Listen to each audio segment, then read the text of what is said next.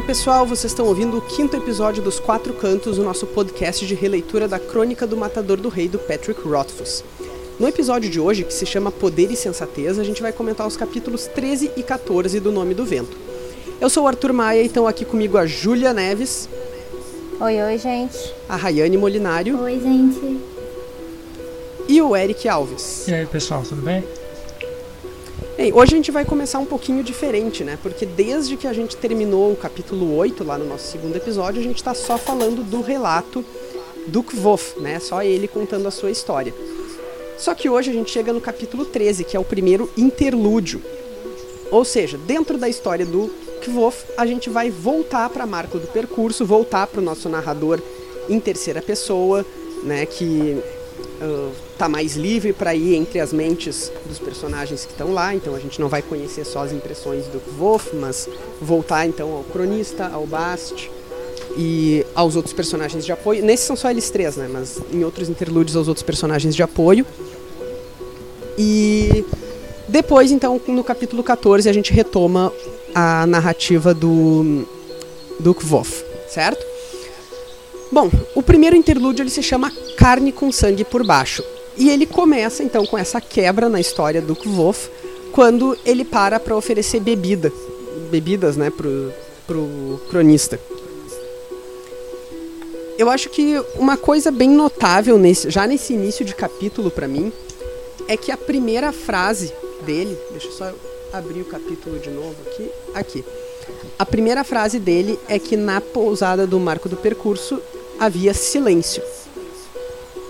Né? E aí a gente uh, pensa, isso nos remete direto ao prólogo e aos epílogos da história. Uh, de, enfim, qual é a função do silêncio, qual é o símbolo desse silêncio, né? Porque o silêncio ele já apareceu indicando uh, um homem que estava esperando seu, a hora de morrer e tal. E aqui, a, uhum. quando a gente volta do relato, a gente cai de novo naquele ambiente que é tenso, né? Que é um ambiente meio de morte, assim. É, eu diria que parece. Lá naquele, no começo do, do livro, lá no prólogo, eles fazem essa separação, né, dos silêncios. Esse parece com o segundo silêncio, que tem as duas pessoas, mas eles não estão falando. Eles escolheram contemplar alguma coisa assim, ou parar um pouco de falar e pensar antes, algo do tipo. É, mas eu acho, Rayane, que assim, o fato da gente marcar o silêncio aqui ele nos lembra não necessariamente de um silêncio específico, mas desse ambiente que é o ambiente dos silêncios, entende? Ele nos. Uhum. Uh, é o presente, Sim. né? É. É o presente do que volta. Ele não, não tem mais a vibração da infância ou do passado dele. Ele voltou pro presente, para o que ele é. É hoje. uma quebra de ritmo é. também. Sim. É, foi, é mais ou menos isso que eu, que eu pensei aqui. Bem, e logo depois, então, a gente vai ser o, o Bast vai aparecer de novo, né? Ele aparece como. Uh, enfim, aquela característica dele de ser um aluno meio indisciplinado. Ele tava... Amo o Bast, só queria dizer. o Bast é muito carismático, né? Ele é muito bom, gente. Ele, ele já atende reclamando. Tipo, eles chamam ele e ele já responde atravessado. Uhum. É, uma grosseria até, né? Bom, ele, ele vai ter os seus motivos, né? Mas. Enfim, ele, ele finge que tá lendo, aí o, o Koto até brinca com ele, tipo, ah. Eu, eu sei que tu tá mentindo porque tu tá enrolando com esse livro há meses. Tu acha que eu vou acreditar que tu vai ler ele agora? Exatamente uhum. nesse momento? Aham, uhum, sei. É legal que ele até dá uma pista que ele fala que ele está enrolando a, a idade de um mortal, né? Aí você fica pensando, como assim? Que cara é isso meio. Como pois a é, idade né? de um mortal. É. E é legal até que essa personalidade dele meio indisciplinada causa um contraste com a personalidade atual do que volte agora, que é alguém mais contemplativo e que domina esses silêncios. É, porque senão agora... ficaria muito chato, tipo, o cronista escutando o cara e ele contemplativo pensando e ia demorar uma eternidade esses interlúdios. É, agora eu não sei, a gente não sabe enquanto leitor ainda quando, né, que o exatamente que eles dois se conheceram e como é que o Kvof estava naquela época. Porque, uhum. como, tu, eu, como tu falou, cria um contraste entre os dois atualmente, mas como será que era, caso ele tenha conhecido o Kvof antigo, né? É, a gente sabe que eles estão juntos há mais ou menos dois anos. Só que a gente não sabe Uhum. desde quando eles se conheceram. Eles se conheciam, no caso, né? Se ele conheceu ele antes dessa transição ou se, se já assim mudado. Eu, eu imagino que tenha sido antes. Porque ele sente Eu também eu acho que eles falta. têm uma relação muito. É.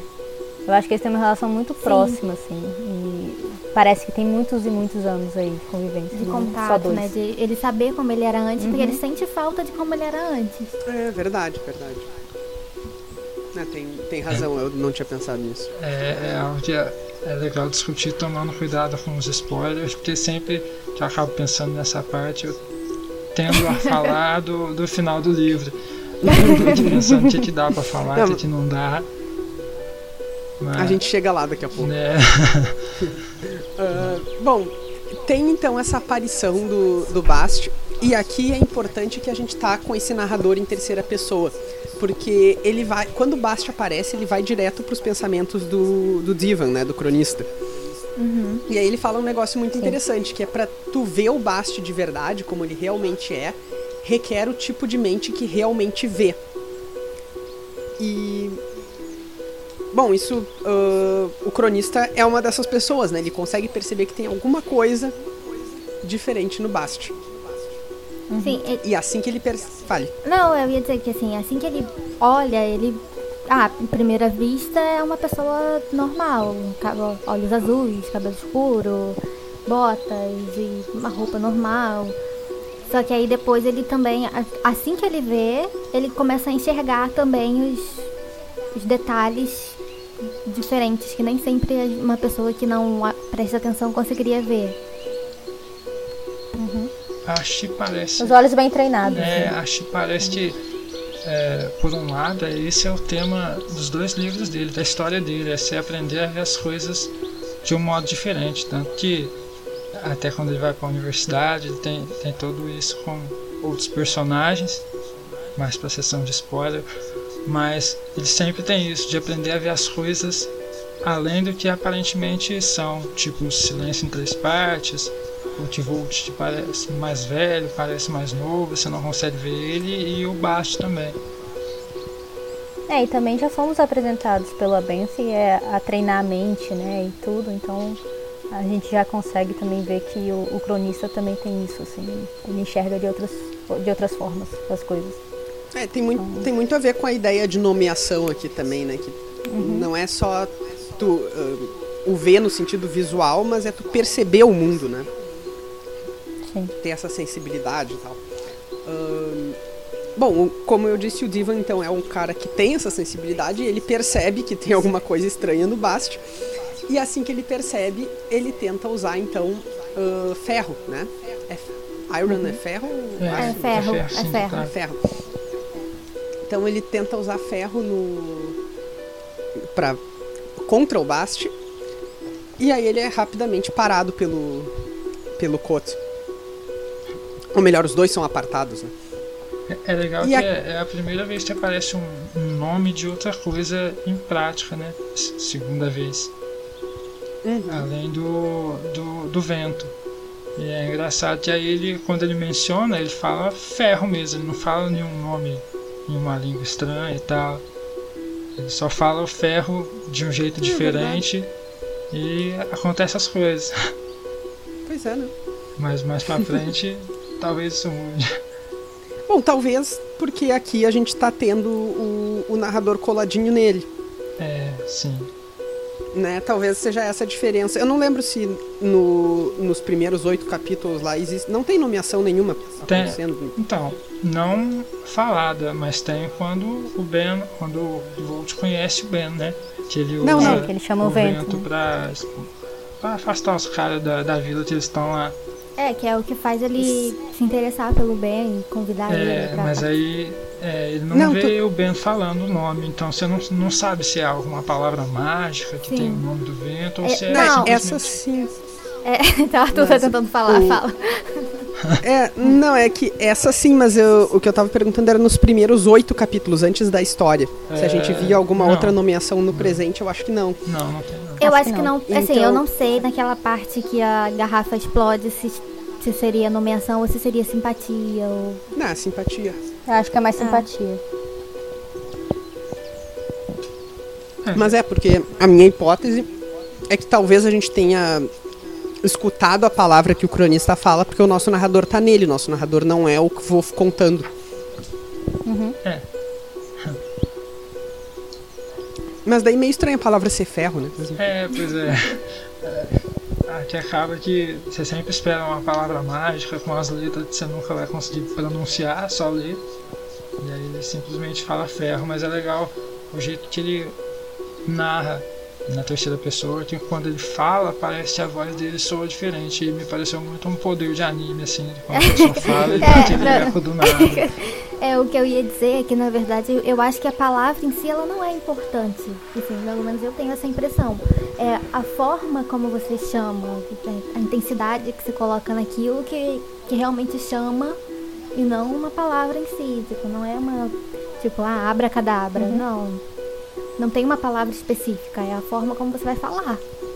É, eu discordo, mas acho que dá pra discutir melhor na, na parte spoiler. É, é bom, segurem isso aí então, que daí a gente, a gente volta. Um, bom, mas enfim, eles dois se tem essa, esse pequeno confronto, né? E aí é quando a gente descobre realmente o que, que o Bast é. Né? Ele, uhum. As características, então, o Bast ele tem os olhos todo azuis, ele tem cascos e ele é ameaçado pelo ferro. Uma coisa que eu acho bem interessante é que, tudo bem, a gente já tinha visto a ligação dos, dos Skrael né, com o ferro, mas aqui a gente tem uma confirmação de que seres encantados, então, têm problema com ferro. Sim. Em geral, né? Algo em comum, né? É. E acaba que ele, nesse capítulo, diretamente, ele não fala que ele é um encantado, ele dá os títulos dele e tal. E, e é, ah. refere-se a ele como uma raça, mas ele não fala exatamente encantado, então. É, eu acho. Do Bast, é, mas... mas eu acho também que já deu esse, esse, essa dica no outro capítulo. Sim, sim. Quando, quando ele fala, ah, vocês mortais, não sei o que, sabe? Sim, não é. Acho que já até é. falou a palavra encantado já. Mas uhum. é, que eu, na minha lembrança, antes de reler esse capítulo, eu tinha ele falando agora, mas ele não fala. É, eu acho que a, a própria é. aparência dele também. É, já, isso, já diz por fala si, por né? si. Não, não, eu acho que ele não sentiu necessidade de botar mais uma vez, porque já tinha a descrição dele, né? Que é tipo um fauno, eu acho. Eu, é, eu também imagino gente... como um fauno. É, com os cascos e tudo mais. Uma coisa que eu nunca ia me lembrar é que o nome do Bast é Bastas. é, eu tinha esquecido não. também. É Basta Bast, né? Bom, e ele é um príncipe do crepúsculo e do Teuifmael. Eu dei uma pesquisadinha uhum. e Mael, né? Porque, enfim, Patrick usa muito palavras que tenham, que nos remetam a alguma coisa. E Mael vem do celta, aparentemente, ela significa príncipe ou chefe. Bacana. É, príncipe a gente o... já sabe que ele é, então. Uhum. É, deve ser uma posição de poder, né? Sim, deve ser a palavra que vem antes, que eu não sei dizer. Tel. Telwith. Não é. sei. É, pode ser algum lugar, alguma posição mesmo, de príncipe de tal lugar. É, ou do crepúsculo. É, do crepúsculo parece tipo um título. Esse outro parece é. um. Não sei, uma posição mesmo. Uma localidade. Uhum. Bom, o Bast tem 150 anos e os últimos dois, então, já foram uh, juntos do Kvof. E daí volta um pouco porque a gente estava discutindo antes, né? Quando e como será que eles se conheceram mas que com certeza ele conheceu um Kvof diferente desse uh, hospedeiro atual. Que, é, que tá por lá. E uma coisa interessante aqui é que logo depois o Divan ele se pergunta um pouco, ele, ele olha pro Kvof e percebe, nossa, ele não pode ter mais do que 25 anos. A pessoa muda conforme tu olha atentamente para ela. Uhum. E isso é exatamente o que acontece com o Bast, né? Sim. Sim é o mesmo efeito, assim, tu, tu precisa enxergar, tu precisa saber enxergar para poder ver o que, que eles dois têm ali de características e tal. Até nesse começo, pelo que ele já contou da história, acaba parecendo que ele é realmente um bom ator, assim, que ele consegue fingir ser mais velho. Mas uhum. depois uhum. você chega mais pra frente, até no segundo livro, que me fez reler depois pensar em outros motivos para essa mudança de aparência dele. É, eu diria que aqui a gente tem uma possível indicação, né? Porque isso vem no mesmo capítulo e é o mesmo efeito na mesma pessoa, no caso no Diva, é. de que possa ter alguma coisa a ver com magia. É, mas você não Isso dá nada... pra falar spoiler free aqui, porque, né? É, eu tô só usando informações que a gente já tem. É, eu acho que a, até a personalidade dele também ajuda nisso, porque é o que ele. Uma hora ele tá simpático, amigável, e aí quando ele quer ficar sério, ele também muda totalmente.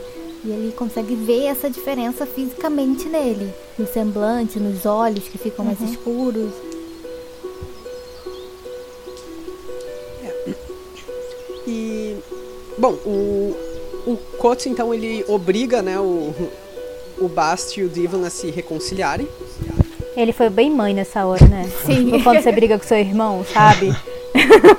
e aí a mãe fala, ó, oh, se você não, não fizer as pazes, é bem coisa Colocar de aquela camisa da reconciliação.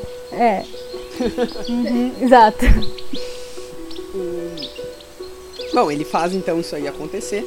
Eu tenho a impressão de que os dois se reconciliam meio de má vontade, mas. Não, coisa com certeza. Que nem irmão. mas é legal notar também que é, mesmo ele sendo descrito como essa pessoa muito foda e tal, poderoso, você vê que quando ele segura o, ba o Bast, ele fica machucado. Ele fala, o cronista narra que vê ele escondendo a mão no pano. Então uhum. você vê que ele ou ele é, é muito, ainda. muito forte, é, ou ele ficou fraco. É, eu acho que a tendência uhum. é a gente pensar no Bast como muito forte, porque ele também é muito rápido, né? O movimento uhum, dele é tipo. Sim é, é um, uma piscada, assim. Que ele... é, é realmente sobrenatural. Além de ser um encantado, né? Que a gente não conhece tanto. Mas aí ele descreve o movimento do T-Volt pra parar ele de um é. jeito como se fosse tranquilo para ele. Pois é. Bom, ele é um cara com um relativo treino, aparentemente, né? Ele lutou com os Skrael lá e tudo isso. Então. Bem, uh, mas de qualquer maneira, o que eu queria falar sobre a reconciliação deles é que o título desse capítulo é Carne com Sangue por Baixo, que é exatamente o, a lição de moral que eu vou dar uhum. neles, né? Que é de, bom, Sim. tu pode ser um humano, tu pode ser o que tu for aqui, mas no fim das contas vocês todos são pessoas e têm, sei lá, sentimentos e whatever. Mas... É uma coisa que muita gente também precisa aprender, né? Pois é, é eu ia falar. É assim, no, no final não é tão diferente. Sim, eles Sim. ainda no final todo mundo é, vai virar osso, sabe? Sim, quando eles. Eu acho que é até por isso que ele insiste que eles apertem as mãos, tudo, né? Segurem as mãos, que é pra eles sentirem mesmo. Tipo, ah, você tá tocando em alguém, não é um monstro, alguém que não tem pele, não tem. Você vai passar, não é um fantasma, uhum. você vai uhum. passar a mão e vai sumir. É uma pessoa. É diferente, mas é uma pessoa. Normal. Isso, isso me lembra uh, de uma frase, sem ser clubista, porém já sendo, de uma frase do Martin que ele. É num, num livro, né, num, numa retrospectiva dele chamado Dream Songs, lá, onde ele comenta vários dos, uh, da obra dele. E uma da, um dos conceitos que ele traz é, o, é uma frase do William Faulkner, que é o do coração humano em conflito consigo mesmo. E numa das horas o Martin diz que o que importa para ele nas histórias é que é falar sobre coisas humanas, né, sobre problemas humanos. Mesmo que o teu personagem possa ser um elfo, pode ser um alienígena, pode ser o que for. Mas para que as pessoas se identifiquem com ele, ele tem que ter um coração humano, digamos. Uhum. E, uhum. e, acho que o Patrick acerta muito aqui com esse nesse capítulo, porque é justamente isso, né? Para que a gente entenda e goste do Bast, a gente precisa entender que ele pode ser um encantado, pode ser o que for, mas enfim, ele é um uma pessoa. Ele, Alguém. É. Uma pessoa. A gente se identifica com ele, né? É. é. Acaba que as, a, a, maioria das histórias é o que realmente mais importa. Não importa se você tem um mundo mágico, fantástico, maravilhoso, se você não tiver um personagem principal cativante e incrível que te gerem alguma empatia como ser humano, mesmo você não concordando com ele, acaba não sendo um livro bom. Exatamente. Você desiste do livro pelo personagem, é mais fácil desistir de um livro pelo personagem ruim do que um mundo ruim. Sim. É, eu tive uma experiência horrível com isso, que eu, eu não vou mencionar, mas foi exatamente isso. Era tão forçado o personagem, tão. uma coisa assim, que você não conseguia mesmo sentir nada. Que, assim, mesmo uhum. o pano de fundo da história sendo até interessante, não, não segurava. O enredo não segurava, não dava vontade de você continuar lendo. E isso é, é horrível. É, e, o, e o contrário acontece, né? Às vezes o personagem é tão legal e a história é tão. Sim. Hum, mas você vai ler. Porque você gosta do personagem, você vai ficar lendo. É, tu, tu quer saber, tu se importa é. com o que vai acontecer com ele. Isso. É, o Arthur citou o Martin e eu achei engraçado porque eu tinha separado uma frase do Martin para falar dessa parte no capítulo, nesse capítulo mesmo, mas Roubei no começo. mas não, eu tinha tirado porque eu achei que ia ser muito clubista. mas é... Eu não tenho noção de limites, desculpa. Mas é. Agora eu não vou lembrar ela de cabeça, porque eu apaguei aqui, mas é, uma, é no capítulo da área até, que é uma das minhas personagens favoritas. E é justamente sobre essa questão de ver e só ver e realmente enxergar. Que é quando ela está tendo uma das lições dela, isso no, no primeiro livro. Uhum. E ela aprende isso, é uma das primeiras coisas que ela aprende com o professor que ela tem, é o Círio. Então eu tinha guardado isso, agora o Arthur mencionou ele, eu lembrei. É, isso tem. Vai falar. É, acaba seguindo uma linha muito mais é, filosófica. Acaba que todos esses livros que me falam de você tem que ver as coisas como elas realmente são, sempre me lembra da Caverna de Platão. Então me hum. parece que todo mundo está fazendo referência a ele e a ideia de que o mundo uhum. não é bem só o que você vê. É.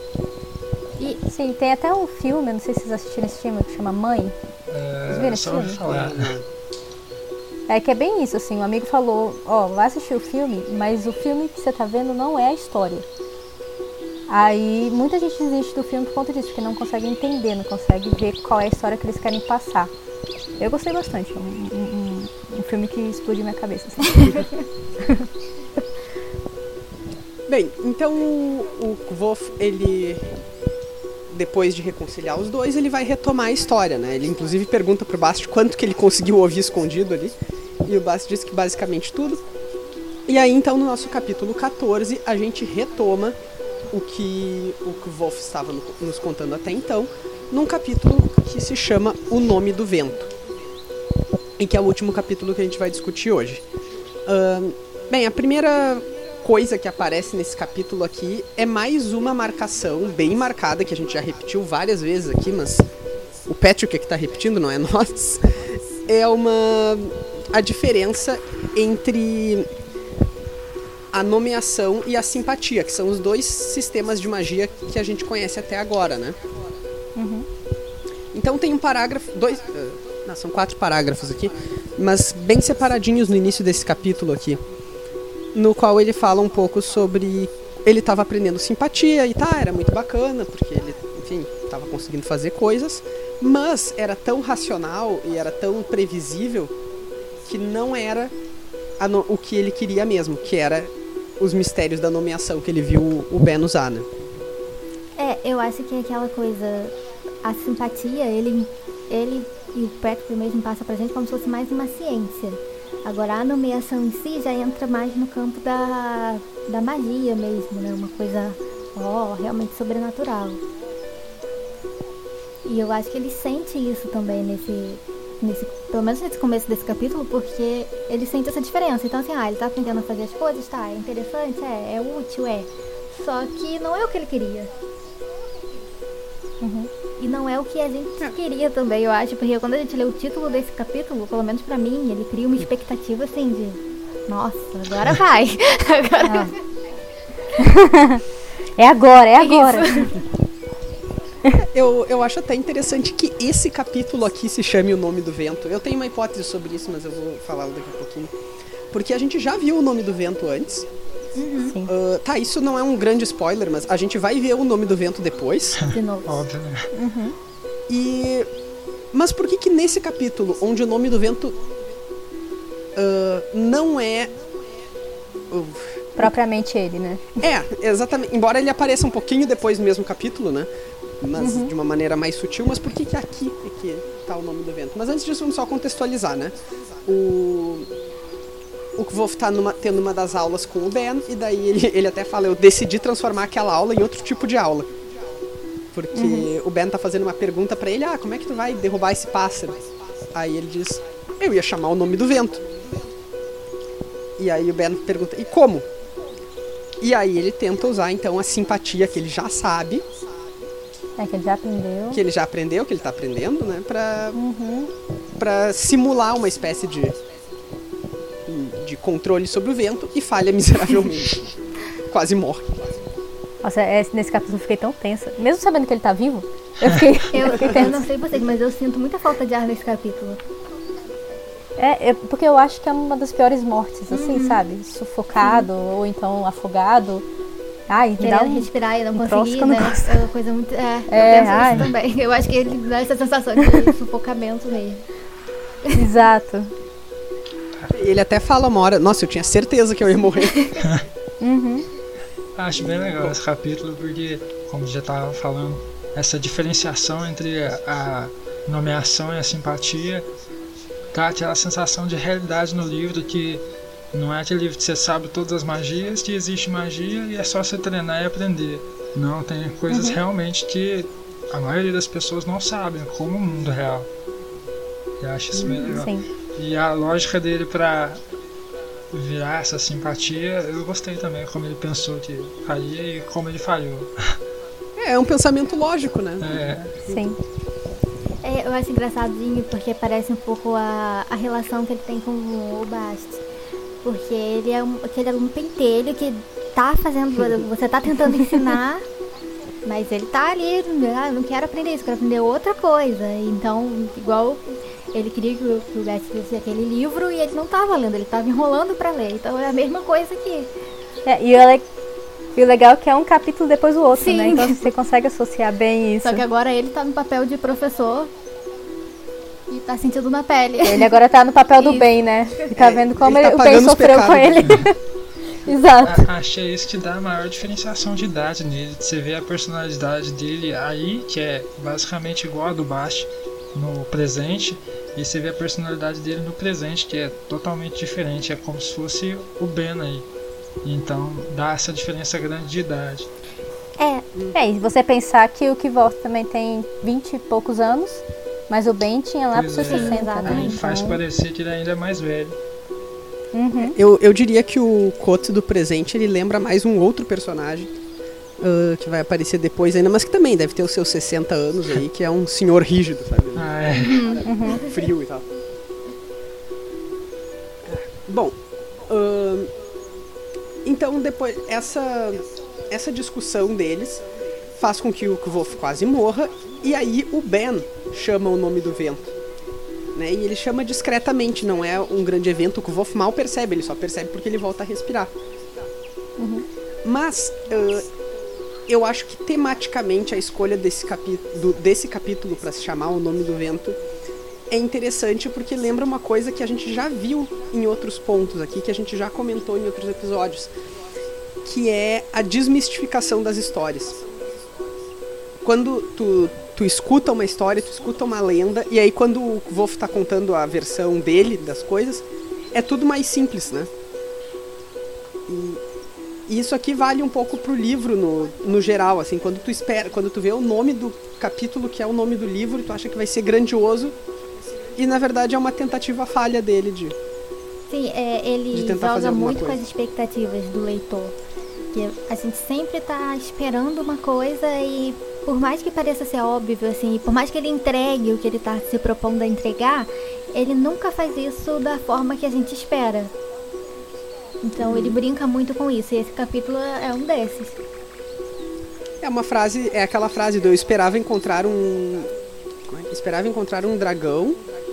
Encontrei um lagarto, um lagarto. um lagarto fascinante, mas ainda assim um lagarto. É mais ou menos isso. A gente esperava aqui, sei lá, uma super invocação do nome do vento e a gente viu o Wolf fazendo uma coisa racional. burrada. É, É Mas é legal pensar que ainda assim o nome do vento tá aí, né? Então acaba que Tá. fica aquele negócio meio Sim, mas- de. É, mas ele tá tão. no momento tão tenso que a gente quase não. Você pode. Não presta Exato, muita você atenção, pode deixar né? passar despercebido. Se, Exato. Porque você tá naquela adrenalina de que, ai meu Deus, tem que salvar e. já aconteceu. O menino tá morrendo. É, eu acho que pra ele não passou tão despercebido assim, senão ele não se daria conta que tava vivo de novo. Não, sim, ele chega a mencionar, mas eu digo que assim, Ah, é. é, não- é aquela coisa, não é a estrela da cena. É, eu entendo. É, não é como no, no outro capítulo lá, quando ele conhece o Abenfi, que parece que o mundo para. né? Ele descreve assim que, sabe, ele fica parado olhando e o mundo gira em torno dele, mas aqui é. É, até porque eu não me lembro exatamente, mas é, ele percebe que ele chamou o nome do vento primeiro porque ele consegue respirar de novo e depois porque ele vê ele mexendo os lábios e tudo mais. Só que ele não sente realmente nada porque ele tava em um estado de quase morte mesmo. Ele tava. Uma tensão Sim. absurda, né? Então não é como da primeira vez que ele vê.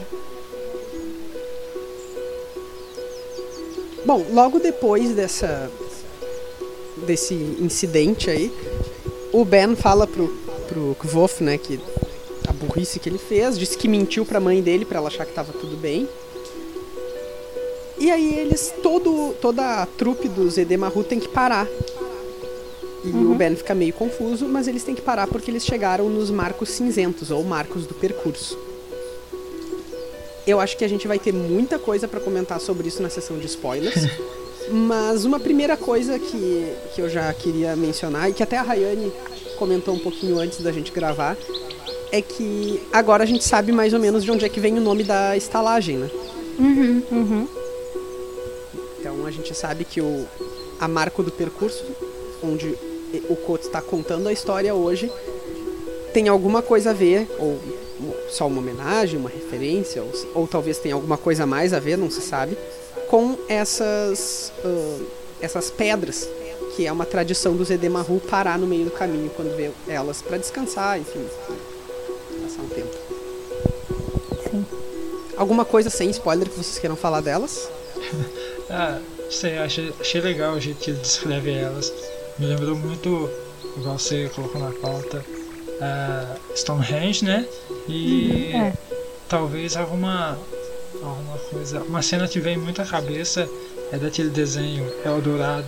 Não sei se vocês lembram, de São Sim. Bento. E aí quando eles dei chegam aula na- sobre esse é, desenho. Quando eles chegam na ilha e eles dão de cara com uma placa imensa de parece uma lápide, só que toda esculpida. Eu imagino tipo aquilo, só que sem as esculturas, sem ser esculpida. Uhum. Eu Acho bem legal essa descrição dele. Lembra uma. É, elas. Pa... Não, pode falar. Fala, fala. Não, eu ia dizer que lembra uma outra coisa que tá bem alta ultimamente também, que é aquela série Outlander.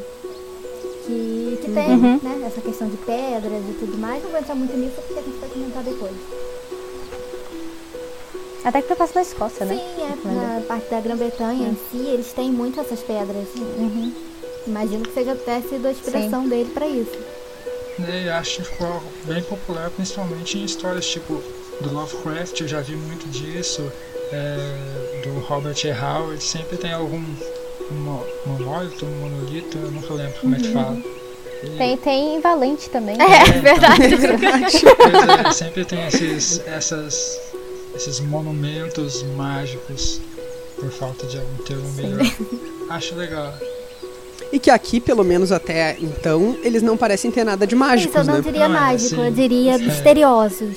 Eu Estão falo ali, você- referências. é. Sim, É, Sim, e sim. tem uma superstição neles, né? Isso. Então, É. assim, a gente para pra dar sorte. que você não então- sabe como aquilo chegou ali.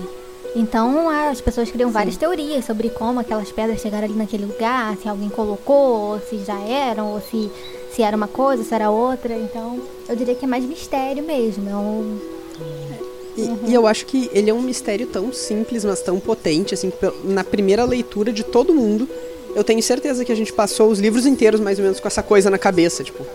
Uhum. ah, né? Porque ele não explica bem, mas sempre que aparece a gente lembra daquilo. Hum, queria saber. Isso aí tem alguma coisa. Na primeira leitura nada, até hoje eu fico me perguntando se estranha. Ah, né, eu também. Mas eu quis dizer assim que ele já te pega a atenção de primeira, não é um detalhe que tu tem Então, que. é, já acho que talvez pela quantidade de referência na cultura pop e tal, literatura quanto a isso, É, igual a gente tem isso, mencionou, mesmo eles não sendo mágicos assim nessa nessa leitura até agora. À primeira vista, né? É, você fica aquela suspeita, não será que isso tem alguma coisa? E aí fica procurando. Ou será que vai ser outra pegadinha?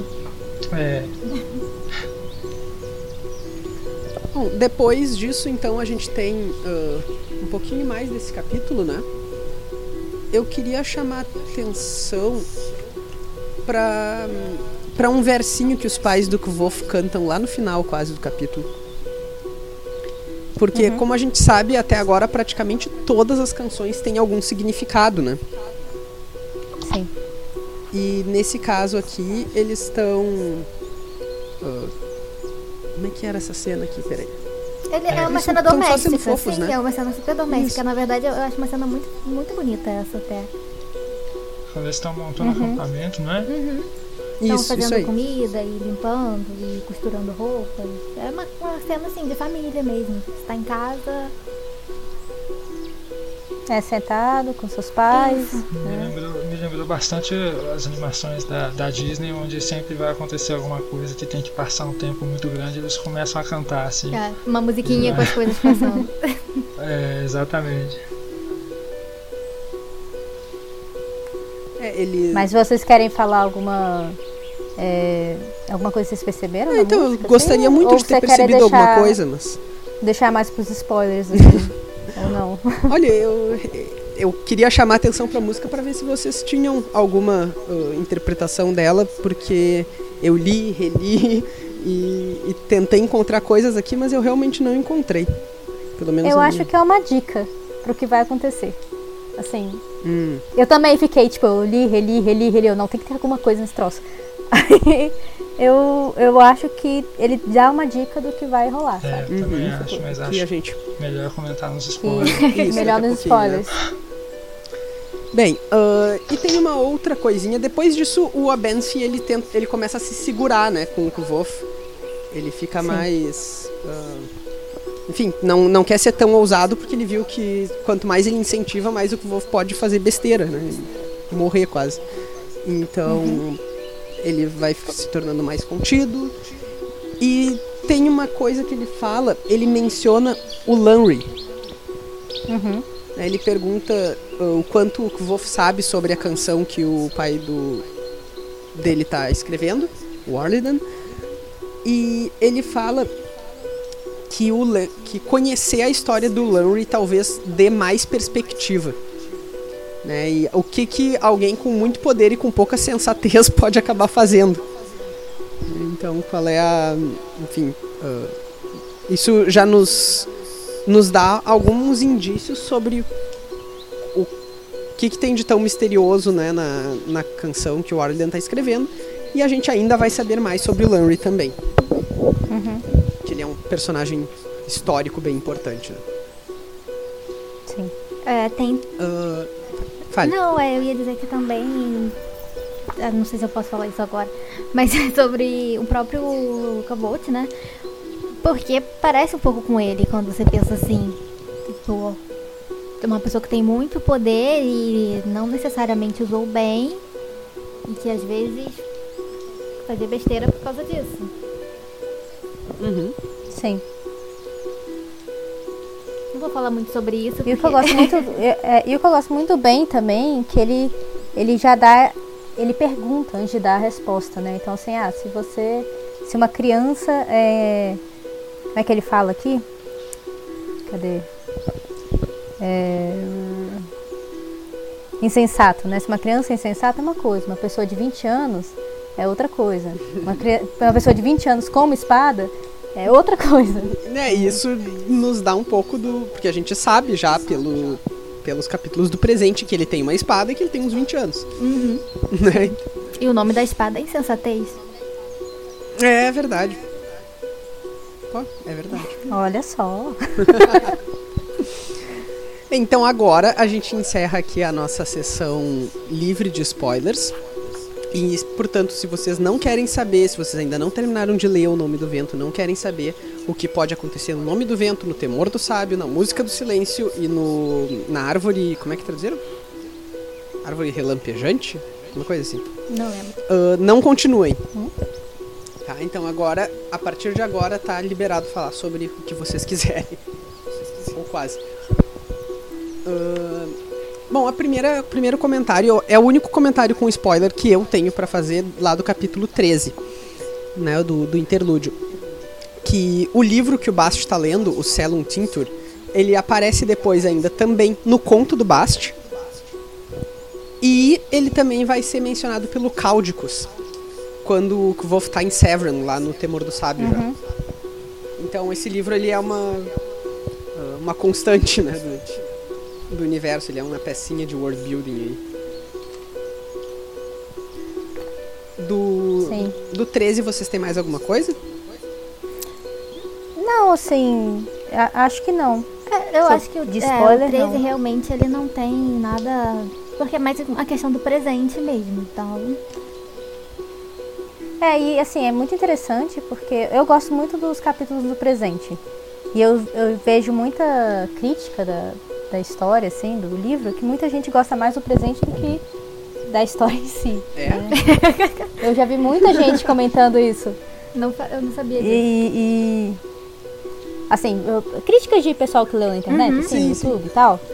Eu vejo que todo mundo fala, cara, eu queria tanto ver mais coisas do presente, tudo, né? E eu adoro quando vem coisas do presente, assim, dar esse respiro na história, porque eu acho que a gente precisa também. É uma história tão pesada e tão cheia de, de informações que a gente precisa de um respiro Eu vou te ser sin- no o que está.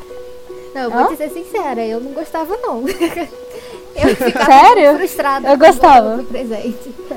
É, eu, eu tenho a impressão contrária também, porque tu falou uma história tão pesada que tu gosta dos momentos de interlúdio pra respirar. Eu me sinto exatamente o contrário. Eu sinto os momentos de interlúdio tão mais sérios. Mais pesadas, né? E- Sério? É, e quando, sei lá, quando tá o Kvof narrando, eu acho que a coisa flui melhor. Mas enfim, isso é completamente pessoal, né? Eu comecei É, a, gosto, gosto, eu gosto, comecei a gosto. gostar mais dos interlúdios depois que, que as desgraças mesmo começaram a acontecer. Mas, mas no começo, nossa, eu ficava muito irritada. Porque toda vez que parecia Eu- eu que a gosto- história tava começando a andar, voltava. Sei. Sei. Eu gosto do interlúdio quando ele tá em Ademri, porque daí é melhor do que Ademri. Ah, mas eu gosto. É, eu, assim, Mas- eu não odeio, tá? Eu, eu ainda acho Aham. que ele escreve. Mas, Mas, tem- é, mas, mas é engraçado, eu sigo algum, alguns críticos né, de livros no YouTube, coisa assim, e uns três falaram que gostavam mais do presente do que do, do passado. É, eu, achei, eu, gosto, eu gosto dos dois, não é que eu não gosto mais do presente do passado. Mas é, eu vi que muita gente ficava meio frustrada quando eles voltavam a, a, a falar, por isso que eu quis trazer isso. Eu acho Não, mas é, é interessante mesmo a discussão. Até porque esse é o primeiro interlúdio que a gente tem, né? Então todo o conceito aqui é. Eu Sim. acho legal que ele sempre traz uma, um tipo de explicação do que acabou de acontecer ou o que vai acontecer. Mas eu acho que ele narra bem melhor em primeira pessoa.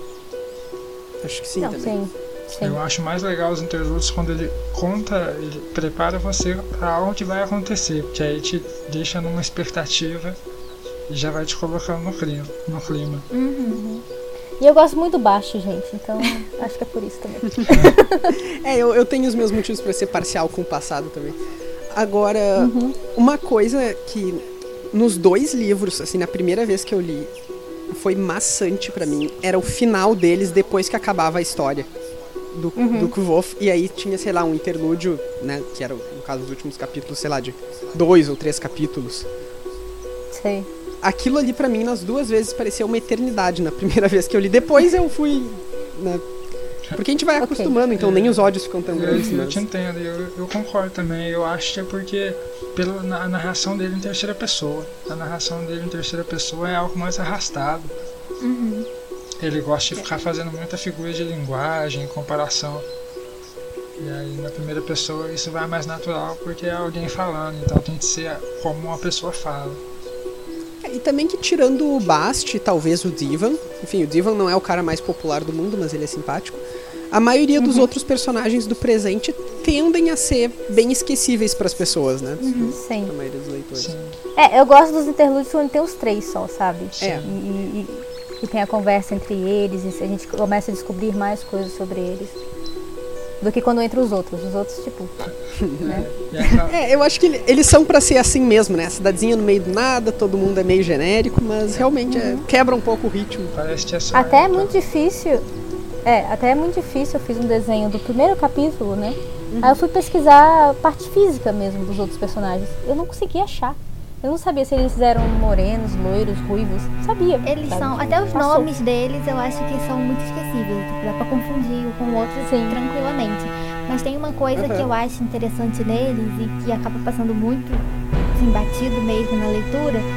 É que dois deles, eu não vou lembrar o nome, porque eu não consigo gravar o nome deles, estão, assim, antes do. daquele que é machucado entrar, eles tem aquela questão dos silêncios e tudo mais. E menciona isso, que um deles estava com um tipo de problema onde ele mora, alguma coisa estava acontecendo, que ele não estava contando pra ninguém, e que assim, os outros sabiam que alguma coisa estava acontecendo. Então eu acho que ainda assim, ainda pode ter alguma história aí, nesse meio.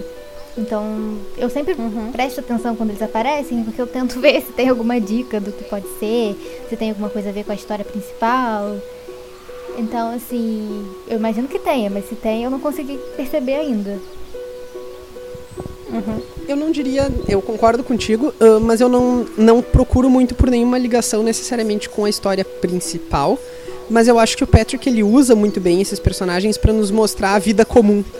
Assim como ele faz em Trebon também. É né? mais pra criação de mundo, né? Ele Sim. faz isso pra estabelecer uma cultura e um local, é tipo os NPC do, de um jogo. É, mas além da cultura, ele tá. Existe uma espécie de. Tá, crítica social é uma palavra batida. Mas. Mais ou menos isso, assim, de mostrar como é que a pessoa simples vive, né? Como é difícil a vida daquelas Sim. pessoas, ainda mais numa guerra. É assim, ele, ele faz isso bem legal, de um modo bem legal no, no começo, quando ele fala que o menino vai ser chamado de garoto pro resto da vida ou até ele quebrar o nariz de alguém. É Exatamente. algo bem comum em cidades pequenas do interior ah, numa área rural assim. Eu acho que desse primeiro Mais algum. capítulo era isso. Vai, vai. Não, eu ia dizer que eu acho que desse primeiro capítulo era só isso mesmo que tinha, não tem. Era, eu ia perguntar isso, né? Capítulo 13, acho que. No fim a gente discutiu mais o conceito de interlúdio, que eu acho que é bacana É, também. do que o capítulo. do que o que tem lá, porque lá não tem muita coisa. Ah, bom, Mas tem chocolate. é verdade, né? Tem chocolate, que é Tem difícil de chocolate. chegar lá no meio do nada. Sim. Ah, bom, então agora a gente vai falar sobre o capítulo 14, o nome do vento, também liberado para spoiler. Ah, vamos dar uma passada por vocês primeiro, o que, que vocês têm. É, acho legal pensar na. No, come, no começo não, é na canção. A gente estava falando da canção e ele faz um- uma espécie de ligação com, com a lua, né? Pelo menos pela primeira estrofe. E me lembrou muito a história do, do Temor do Sábio, do menino com a lua lá, que eu sempre esqueço o nome dele. Jax. É, me parece uma canção sobre os dois, sobre a lua e sobre o menino. Parece que um verso conversa com o outro, como sendo um homem e uma mulher respondendo igual o pai e a mãe dele faz. Muito bom, muito Pode bem ser. sacado aqui, hein? É, e ah, o que eu esqueci de comentar, comentar do outro capítulo é a, a nomenclatura que ele dá pro Bast, né? Quando ele fala que ele é o senhor do, do Tono, não é? Ou não, do do Crepúsculo. né? Crepúsculo me fez lembrar do Temor do Sábio quando ele fala que o mundo lá não passa os dias, então ele é alguém vindo, Feluriana. é, vindo de algum lugar bem longe da Feluriana. Mas aí eu não lembro se é pro lado da árvore, que eu não sei falar o nome também, então, É. ou se é pro outro lado. É, Pois é, né? O, o crepúsculo é uma localização geográfica. É, então, então ele, ele te dá mais ou menos a imensidão desse mundo encantado até pela variação da anatomia dos, dos povos de lá, que a Floriana não tem nada a ver com baixo, que parece um, um fauno e nada a ver com a árvore. É, e tu sabe que agora que você mencionou o Crepúsculo, eu fui olhar aqui na musiquinha E as duas estrofes, elas têm ligação com isso. Na primeira Então, é o sol se deitar e a- na outra é a luz do céu se apagar. Pois é, isso te me. É, a minha interpretação disso aí foi a morte. Não sei porquê, É, É, também. também. sabe? É, Pra mim, pra mim parece que eles estão cantando a morte deles. Fica, é, fica bem. E aí no final, é, mantém, mantém o te rogo o fogo da lareira crepitando, que seria o que volta. É verdade. Que é o, o- vermelho do cabelo, sabe? A minha interpretação foi essa. Eu acho que as duas leituras fazem bastante sentido aqui. É bem aberto, né? Parece também algo que, como o marido voltando pra casa. Quando ele. quando Sim, ele- é, não, claro, tem a leitura literal, né, mas... Então, é, e as interpretações mais a fundo e abertas. Uhum. Mas acaba que até esse momento você não tem muita referência pra ligar. Sim. Olha só, tem na página seguinte tem uma, uma canção. Deixa eu abrir o, o livro da Arqueiro aqui, só um instantinho. é, que é sobre Mas tem um outro marcos, versinho. né? Das pedras, é que eu, que eu ia até Isso. mencionar elas agora. É, olha só. Feito a pedra de atrair para quem está adormecido, é pela pedra erguida vista em toda a velha estrada. Quem se vai mais e mais fundo até o reino encantado, marco mil- milhário para quem em monte ou vale se deita. Marco cinzento para leva não sei que, não sei que, eita. Acho legal você pensar bastante na pontuação dessa estrofe, porque lendo agora eu percebi que o terceiro verso, ele na verdade faz parte do segundo e não do, do quarto. Quando você lê rápido, parece que ele faz parte do quarto. Mas aí ele compara as, os imãs, as pedras de Yoden, né? Yoden, com o marco do percurso para quem está adormecendo e quem quer ir mais, ao, mais a fundo do reino encantado. Que então aí ele é o- meio que valida aquela teoria de que, De são, que são portais, portais, para sim. o mundo encantado. Uhum. Ah, eu vi, inclusive, eu fui dar uma olhada na internet quando eu fiz o roteiro, isso já faz um tempo, né? eh, O roteiro desse episódio. Mas uma das sugestões que eu vi é que, bom, a gente tá falando de portais aqui, de portas feitas de pedra. né? É claro que a gente vai conhecer outras portas de pedra ainda depois, mas ah, talvez em termos de, de analogia aqui não, não seja tão absurdo pensar nelas como as portas de pedra, por enquanto. Sim. É, é, acaba que a canção deixa algo bem subentendido, bem sugestivo para isso, né? Sim. É, me lembrou muito Valente. De novo, voltando E pra Pixar, né? Me fez, né? Porque a bruxa some com as É, portas. Uhum.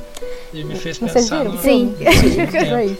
Claro. A minha irmã vê. É, e aí ela, ela viaja por portas, né? É, e me fez pensar também no Chandriano, quando ele fala de da atração, tipo o imã, que pode ser um modo dessa, de eles andarem bem rápido, além de entrar dentro do mundo. de aparecer, né? Eu ia mencionar isso. Porque fala assim, muito, de uma forma muito abrangente. Ah, reino encantado. Mas o que exatamente é o reino encantado? São só essas pessoas igual o Bast? Ou tem também a questão do Chandriano? Eles estão no mesmo mundo? Esse mundo é o mesmo do mundo real, digamos assim, onde eles vivem? Então, essa- essas portas, essas pedras, elas podem ser isso também. A forma assim, eles não vivem nesse mesmo lugar, mas eles são atraídos e atravessam quando precisam fazer alguma coisa. Quando não sei que, não sei que, eita, É, exato. que ele não falou. É, no original, eu fui dar uma olhada aqui. E é, Greystone leads to something, something else. O que eu acho que pode ser alguma maneira de, tipo, esconder a palavra else. Né, de, e o, as, os marcos cinzentos te levam pra alguma coisa, alguma coisa a mais. Ah, mas também eu não, não tenho certeza de como. Como é que. Isso. Enfim, se é isso, né? Ou se tem alguma outra É. interpretação. Eu Acho legal ter uma técnica, uma técnica na estrutura de escrita que ele faz, que é ele começar a revelar uma coisa, mas não, não ser obrigado a terminar. Que aí ele Uhum. faz, faz, faz que a memória do personagem não, não lembra e tal. É algo que ele faz bastante nesse capítulo também, na construção do personagem de Volt, porque quando ele acontece aquele acidente dele do, do vento, é meio que uma obrigação para ele parar de aprender ali, porque senão ele continuaria aprendendo simpatia com o Ben até ele ficar super fodão. E um jeito de limitar ele ali para continuar para ter a continuidade da história. Sim. Uh, mais uma coisa que no fim eu não fa eu, eu sugestionei lá, mas eu gostaria de retomar aqui agora podendo falar explícito, né? que o o Abenfi compara o Kvolf com o Lanry, né? Aham. Sim, Sim. que é também o que eu ia Isso- mencionar naquela hora e eu preferi segurar pra deixar pra falar agora. Ah, então fala. Não, fala. pode falar. que é a mesma coisa. Não, era sobre isso Tá, mesmo. não, Pode falar. Porque num dos capítulos, acho que é no capítulo 6, lá o Divan fala que o. Ah, tem rumores de um novo Chandriano de cabelos da cor do fogo, né? Uhum. Então será que essa, ah, esse comentário. E, e a gente não descartou por completo essa hipótese aí do, do Divan de que o Kvolf de alguma maneira seja entendido como um novo Chandriano. Sim. né? Não necessariamente assim no sentido literal da coisa, mas que, enfim, tem, tem mil possibilidades pra isso. É, Mas. Fala. Fale, Rael. Não, isso que eu ia falar. E é aquela questão do, da insensatez que ele mencionou antes, do poder e da insensatez. Que eu acho que essa que é a maior ligação entre eles. Que ele pode ter feito alguma coisa, como uma espécie de paralelo mesmo com o que o Lan fez. E é por isso que acabou é, pegando essa fama de novo Sandriano ou algo do tipo. Acho que é- essa é um, é um dos outros grandes temas do livro, que é que ele fica sempre repetindo o orgulho obstinado e a insensatez. Você vê que há várias passagens que ele toma atitudes drásticas por isso, tipo é, quando ele bota fogo na, na cidade lá com o Draco, ou naquele capítulo do temor do, do sábio, do árvore do trovão. Como que é? Chama, trovão e árvore partida. Trovão, árvore partida e chama. Não lembro a Isso ordem. Agora me fugiu. Mas acaba que. Acho que é chama, trovão e árvore Isso, partida. isso. E faz você fazer essa ligação também com o nome da série e ele ter matado o rei, talvez por algum orgulho e insensatez. Insensatez. Sim, que é algo que ele sempre volta a falar e fica dando ênfase a isso, é tipo, não faz as coisas de cabeça quente. Eu diria até que a, a insensatez, eu acho que é mais até provável dele ter feito as coisas que ele fez do que o orgulho em si. Claro que o orgulho tá lá também.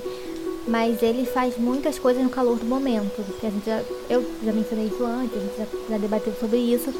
E tanto que tem a espada, que ele colocou esse nome na espada, então eu acho que isso é, é uma das características assim, principais dele mesmo, junto com o orgulho.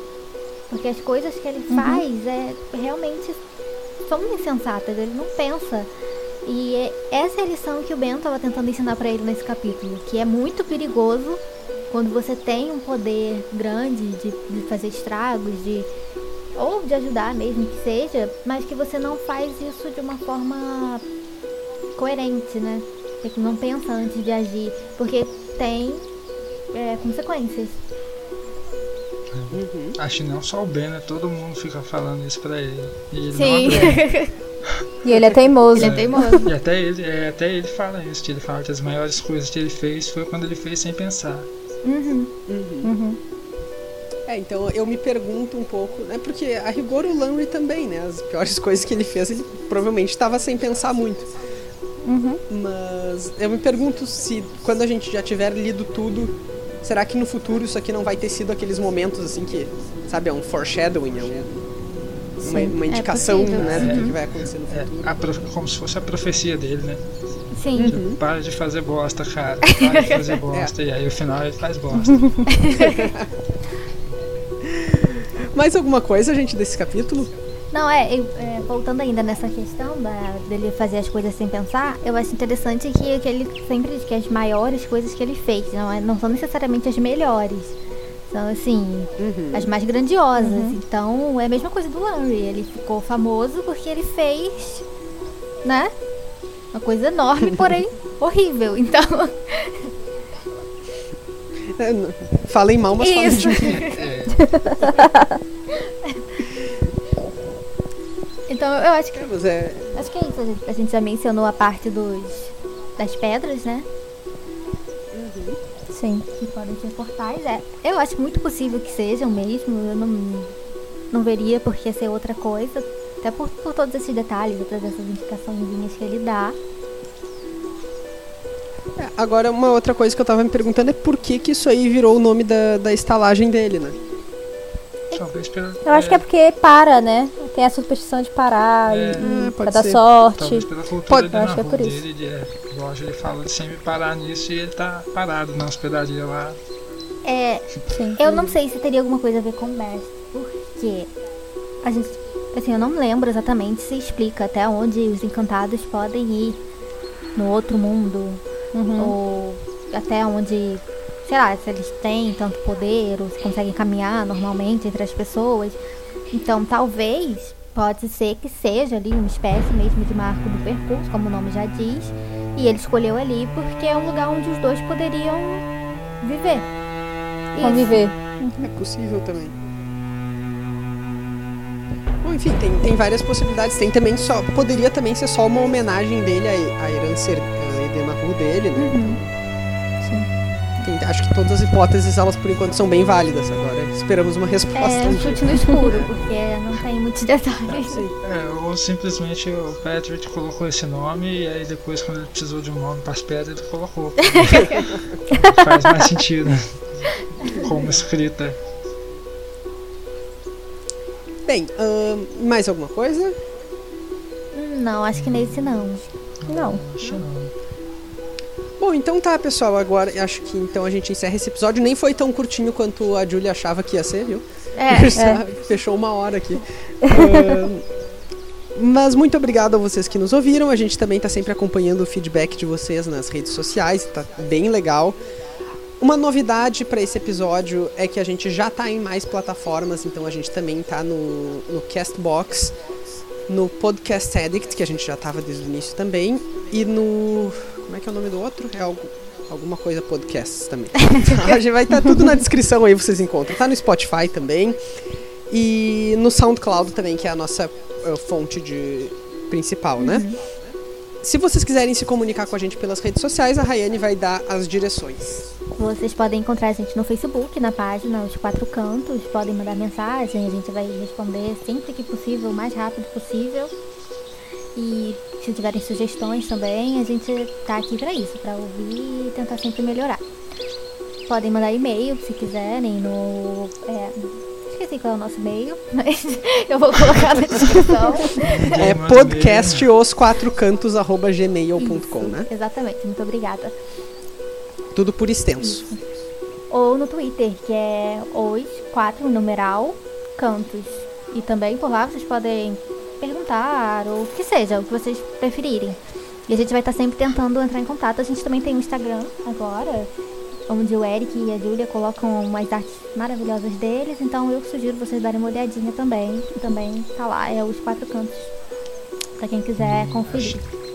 E, Acho que ah, é podcast, é arroba podcast os quatro cantos, com quatro numeral. enquanto Porque os quatro é como o cantos Twitter, né? então, É a agência de viagem lá. né? Então é isso aí, como o Twitter ele tem quatro numeral. E também a gente tem o YouTube, onde a gente tá postando os podcasts lá pra vocês verem, tem umas artes bem legais também, então quem quiser dar uma conferida, fique muito à vontade. Tem o processo, É né? isso, Sim. isso. Tem o processo, isso. Vocês verem como que a gente Faz as artes. cria as coisas. Então vale muito a pena vocês conferirem. Eu acho que é isso. Então tá, pessoal, a gente volta daqui duas semanas no nosso sexto episódio, que a gente vai discutir os capítulos 15, 16 e 17, e daí finalmente encerrar esse arco inicial da infância do Kvof. E preparem E o depois- coração, tá? Porque É, prepare o coração. Como ele diz aqui no final do capítulo... já estamos tristes de Sim. antecedência já, né? No final do capítulo 14 ele fala, né? Eu até ali de novo quando eu tava relendo. Mal, mal sabia que o nosso tempo se aproxima- aproximava rapidamente do fim. é, então Ai, que aperto. a gente já sofre por antecipação. Exato. Então tá, pessoal, muito obrigado, até mais. Tchau, gente, Tchau, até a próxima. Tchau, tchau.